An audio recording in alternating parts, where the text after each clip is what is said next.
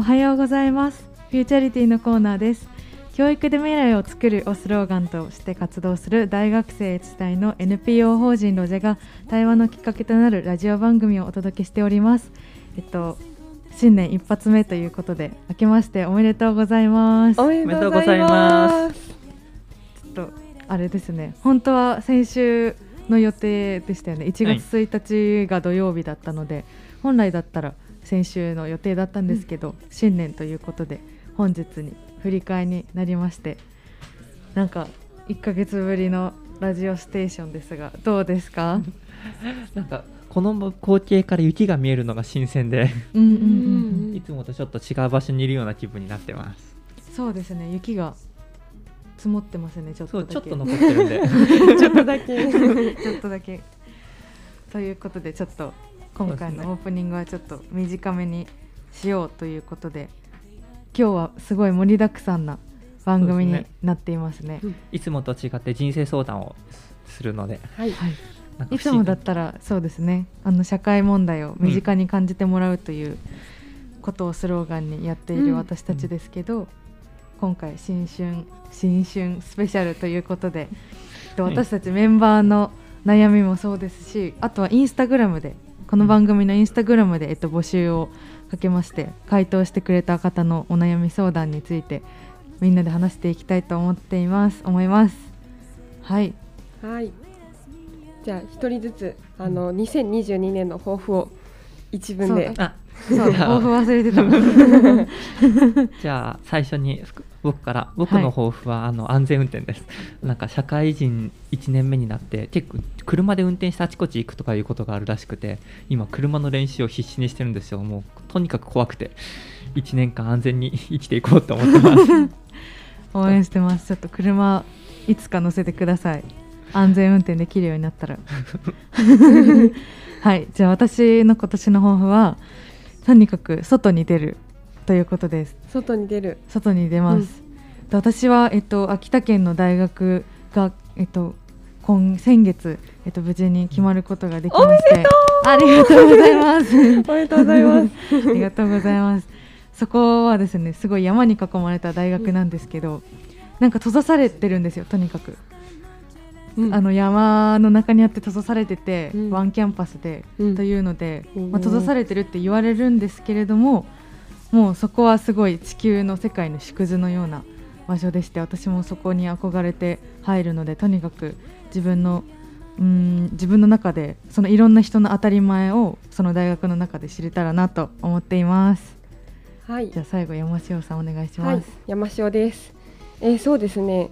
うん、1年の抱負というよりこのラジオ番組が、えっと、3月がちょっとお休みの予定であの福ちゃんは大学を卒業ゆいかは高校卒業ということでちょっとレギュラーのメンバーがみんな卒業してしまって私とさやかで2人でやっていくっていうことになるのでそうですね、うん、今までの、うん、フューチャリティを残しつつどんどん面白い番組にしていけたらなと思っています。楽しみです私もそうですね、はい、秋田に行くんですけど、うん、参加できる時は参加したいなと思っているので、ちょっとおこがましいですが、よろしくお願いします、よろしくお願いします。えー、じゃあ、えーと、はい、人生相談。今回は人生相談なんですけれどまずはですね私がもう最近毎日悶々としている ことから ちょっとみんなに聞いてほしいと思って共有します。えっとですね私は今大学2年生で、えー、次大学3年生になるんですけれどうんとそうですね。就活が徐々に徐々に近づいてきて、うん、うん、仕事を選ぶときに、えー、お金なのかいい会社なのかそれともお休みがいっぱいのところかっていういろんなこう基準がある中でどうやってどどれを優先すればいいかなって思って、うん、でこれは結構人生の中で自分が大事にしたいものって何かなっていうのを考えるきっかけにもなってて、うん、ん、これを、うん、みんなはどうしてるのかなっていうのをまずは、うん、そうですね就活を終えた 福ちゃんに聞きたいです。先輩なんか今それを言ったらスタジオのスタッフさんが首をうんうんとなっていてこう迷う人多いんだなって思いながら聞いてました。何なんだろう。でも僕がパッと思ったのはなんかなんか就活全部決まる感覚になんなくていいのかなっていうのであってなんかなるほど。20代後半ぐらいになんか生き方が決まればいいかな。そのための最初はどこにしようかなぐらいの決め方だったのでだいぶ気持ちを楽にいきました。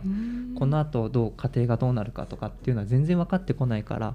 でなんとなくそれ辺が見えてくるのって30ぐらいかなと思った時になんか最初はやりたいことをちょこっとやってっていうのが第一で考えて次にちょっと何かこう自分のできる武器が欲しいなと思って専門性になるといいなみたいなふうに思ったんでなん。かそういうふうにもっと気楽に考えていいんじゃないかなって僕は思います。なるほど。ゆいかはその、就活とはまた違ってうん。大学受験でこういろんな大学がある中で今の大学を選んだと思うんだけど、はい。それはどういう基準で選んだのかな？いやもうちょっとあれですね。もうなんか降ってきたんですよもう。降ってきた？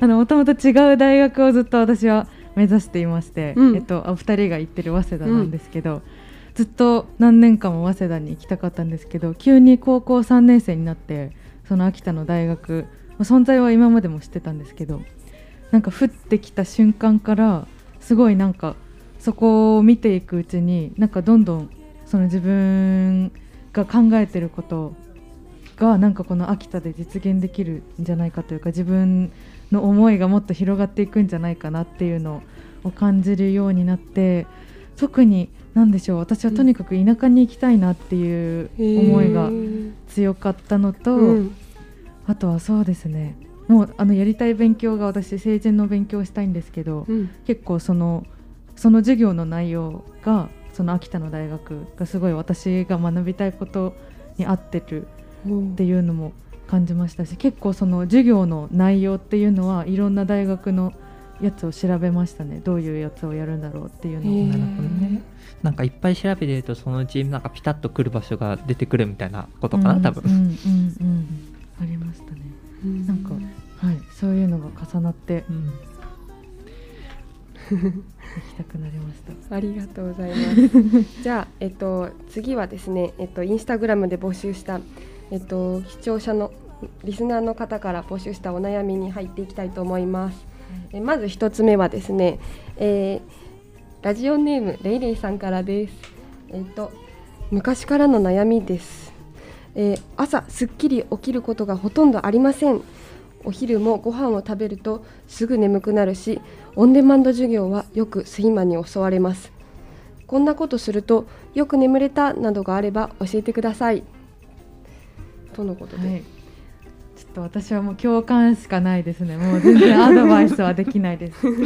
今日も実はちょっとあの集合時間に遅れてしまいまして寝坊をしてしまいました、でもなんかその寝坊をしがちな私が唯一ちょっと頼ってるというかうん。ちょっとは効果があるなと思ってるのが好きな曲で起きるというのでへ そのなんかあの普通の目覚ましの音はもう慣れすぎちゃってもう何の音にも何の目覚ましにもならないんですよ。もう日常の一部みたいになっちゃってるので。だから違う曲好きな曲とかでちょっと頭がちょっと違うなっていうの反応するようには心がけてるんですけど、はあー確かに、い、あ自分の推しの曲だって言って体が震えるのかな。体が震える。なるほどね。福ちゃんはどう？朝起きれますか？朝苦手ですね。私たちね朝苦手なんですよね。朝の番組をしながら。時間に起きれあのこうみんな来れないんですよね。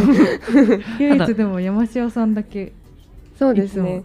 あれなんですかあんまりいいアドバイスっていうか全然いいアドバイスにならないんですけど私はいつも母に 起こしてもらってます。今日も母に起こしてもらって。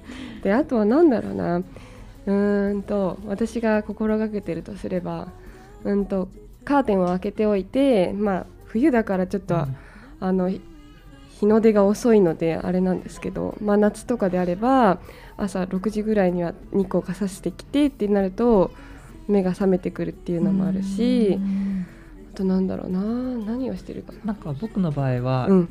一瞬落ちた後の二度寝が一番怖いので、うん。一瞬落ちたタイミングで甘いもの口に入れてどうにか頑張るっていうのはやばい時やってます。へあなるほど。甘いもの口に入れる。そうそれはちょっと目が覚める。うん気がする。頑張って布団から出るっていう。あー。なるほど。寒いとこそれは枕元に置いとくんですか？あそうです。あーなるほど。寝る前にポコッと。あーすごい参考になるなそれはいいですね少しはレイレイさんに参考になったかな。届いてほしいな。レイレイさん頑張ってください。起きてください。じゃあえっ、とそうですね。えっ、と三つ目のお悩みになります、えー、りんりんさんからです、えー人前で話すときにかなり緊張してしまいます緊張をほぐす方法などあれば教えてほしいです。どうですかね？深原さんが一番経験ありそうですけど。いやー本当に、えー、と高校生の時に初めて人前人前っていうか知らない人の前で話すようになってて、うん。僕なんか知ってる人前だとそんな緊張しないのに知らない人がいる瞬間めっちゃ緊張するタイプだったんで、うん。そこでいろいろ本とか試してみてその時に別になんかどっ本か誰かのアドバイスかなんかで参考になったのがなんか300人とかいる会場でも最初に立ってちゃうんうん言って聞いてくれる人をうん。56人見つけて、なんか前の方に1人後ろの方に1人真ん中に1人とか見つけてその3人だけを交互に見ていく。うん。そうすると会場にいる人からすると全員を見てるような気になるし、うん。こっちからしてもなんかうんうん言ってくれる人だけをこう見てるとちょっと元気になれるっていうのがあってうん。これはおすすめです。うん。でも気をつけなきゃいけないことがあってその3人の選び方間違えるとその人が途中で煮出したりするとメンタルのダメージがめっちゃ大きいんでそこだけは気をつけてください。やばい寝ちゃった。どうしよう。つまんなかったかなって気になっちゃいますよね。前見ててあの奥奥の方に仲いい先生がいてお世話になってるからこの先生見てれば大丈夫かなと思ったらその先生が発表の途中にパソコン取り出してカタカタ仕事し始めて つまんなかったかなとか思ってそっからめっちゃ緊張してました。それが一番きついですね。ねうんわまあだから事前に頼んどくのもありかもしれない、あとはなんだろうな。なんか人見知りの人から聞いたんですけど、うん。もう自己紹介とか一番初めに私人前で話すの緊張しちゃうんですよっていう風に、こう言っておくとなんか自分の中のこう安心保険にもなるし、あと聞いてる人もあそういう人なんだっていう風になんかこう聞いてくれる姿勢に入ってくれるので、なんか最初に言っちゃうっていうのも手だと思います。なるほど、うん、ちょっと笑ってくれるかもしれなういです。ん。そこでちょっとほぐれる。かな。うん、なるほど。あ試してみよう。ゆうかなんかあったりする？いや私はですねちょっとあれなんですけどあの宇宙の妄想をするというのを 私はいつもやってて なんかその緊張する場面があったとしてもなんかその宇宙が何億年前に始まってとか地球がどんくらいの大きさでとかあと自分が生きるのが長くて100年とか考えた時になんかすごい自分の存在がちっぽけだなって思うんですけどそれはなんか別にマイナスな意味ではなくて結局、えっと決してマイナスな感じではなくてだけど私の存在こんなちっちゃいから多分ここで失敗しても大丈夫だしでも失敗しないように頑張ってみようかなみたいなそういう感じの気持ちになれるんですよね。ちょっと宇宙の妄想おすすめです。なるほど。なんか大きい視点で見たらこの発表ぐらい大したことないなって思ったら楽になるのかもしれないですね。すね。はい。えーじゃあ次のお悩みに入っていきたいと思います。えっとレイレイさんからですね、えーもうすぐお就活が本格化します。過度に恐れることは恐れる必要はないと思いつつもどこも分からなかったらどうしようと不安に襲われます。皆さんの不安のの対処法があれば教えてください。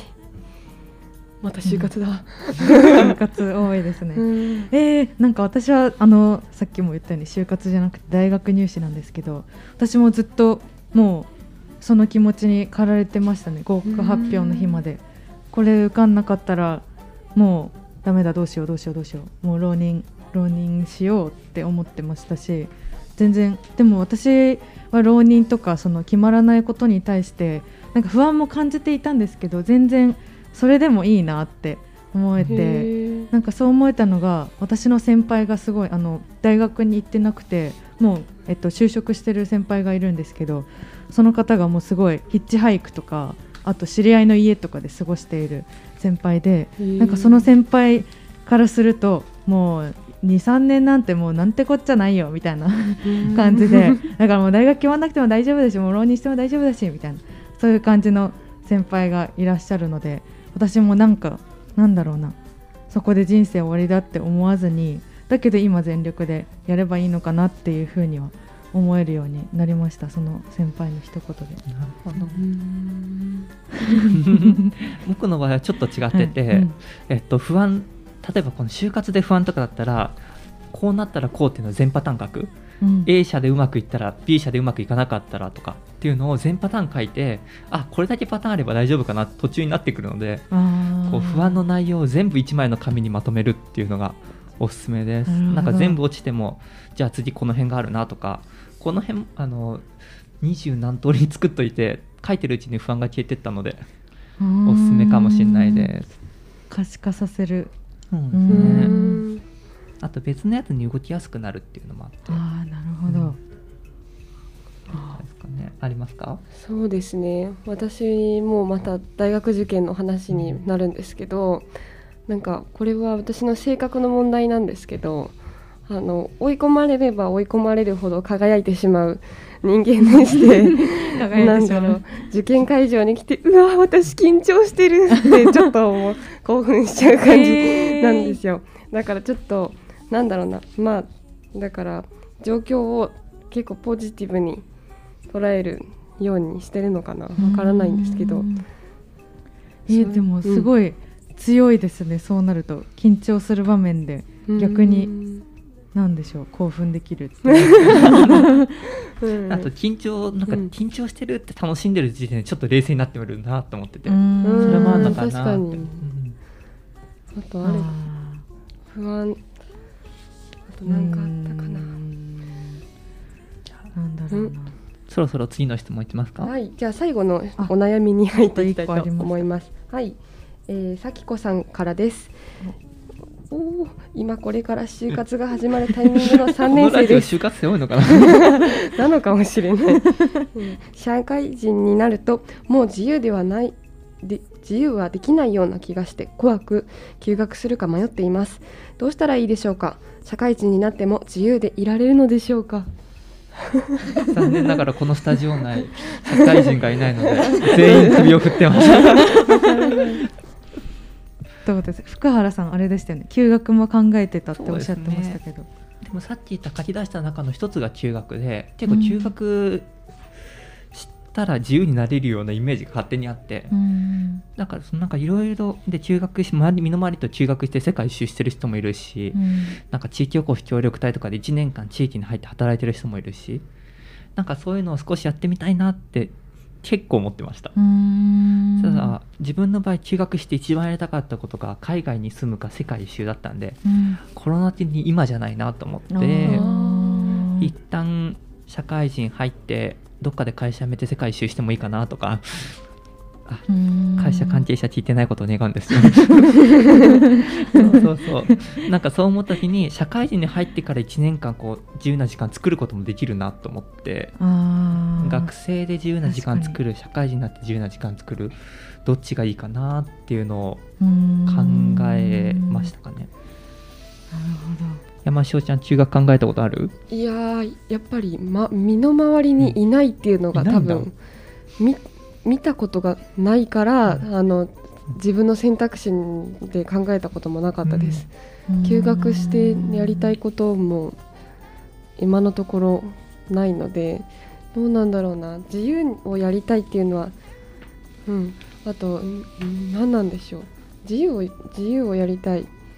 多分なんかこう、うん、学校とかレポートとかアルバイトとかに縛られてる感覚やでそれを離れたいとかっていう気持ちなのかなとか一旦別側に行けば自分はこうなんか全てやめてもできるんだ自信が持てるとか多分そういうことかなと思うんですけど。うん、えー、でもなんか私まだ大学入ってないですけど、もしなんかその悩みに私が駆られたとしたら一回やってみるかなっていうのはあります、ね、一回休学してみる。一回休学してみてそれでも違うなって思ったらもうすぐ戻ればいいんじゃないかっていうのはちょっとどうな無計画すぎるかもしれないですけど、まあ、それもありだよね。でもなんかやらないでやればよかったのかなって後から思うよりはやってみてあやっぱ違かったんだって戻る方がなんかいいんじゃないかなって両方経験してみた方が。あるよね、うん。って思います。はい、はい、えー今日4つの全部で私の含めて5つかな、うん。お悩みを答えてきま結構やりしたましたね。はい えーそうです。楽しかった。なんか新鮮でしたね。そうですね。こうやってあの聞いてる方とこう何かしらコミュニケーションをうん。取っていけるコーナーを作っていきたいですね、そうですね。あの一応いつもポッドキャストのところに質問はこちらっていうのはあるんであ。そこにも書いてくれると嬉しいですね。はい、えっ、とそうですね。私たち、えー、インスタグラム、 note、 Spotify、までポッドキャスト上げてたりするので、あのぜひ皆さん覗きに来てください。よろしくお願いします。よろしくお願いします。はい、ありがとうございました。ありがとうございました。また来月よろしくお願いします。よろしくお願いします。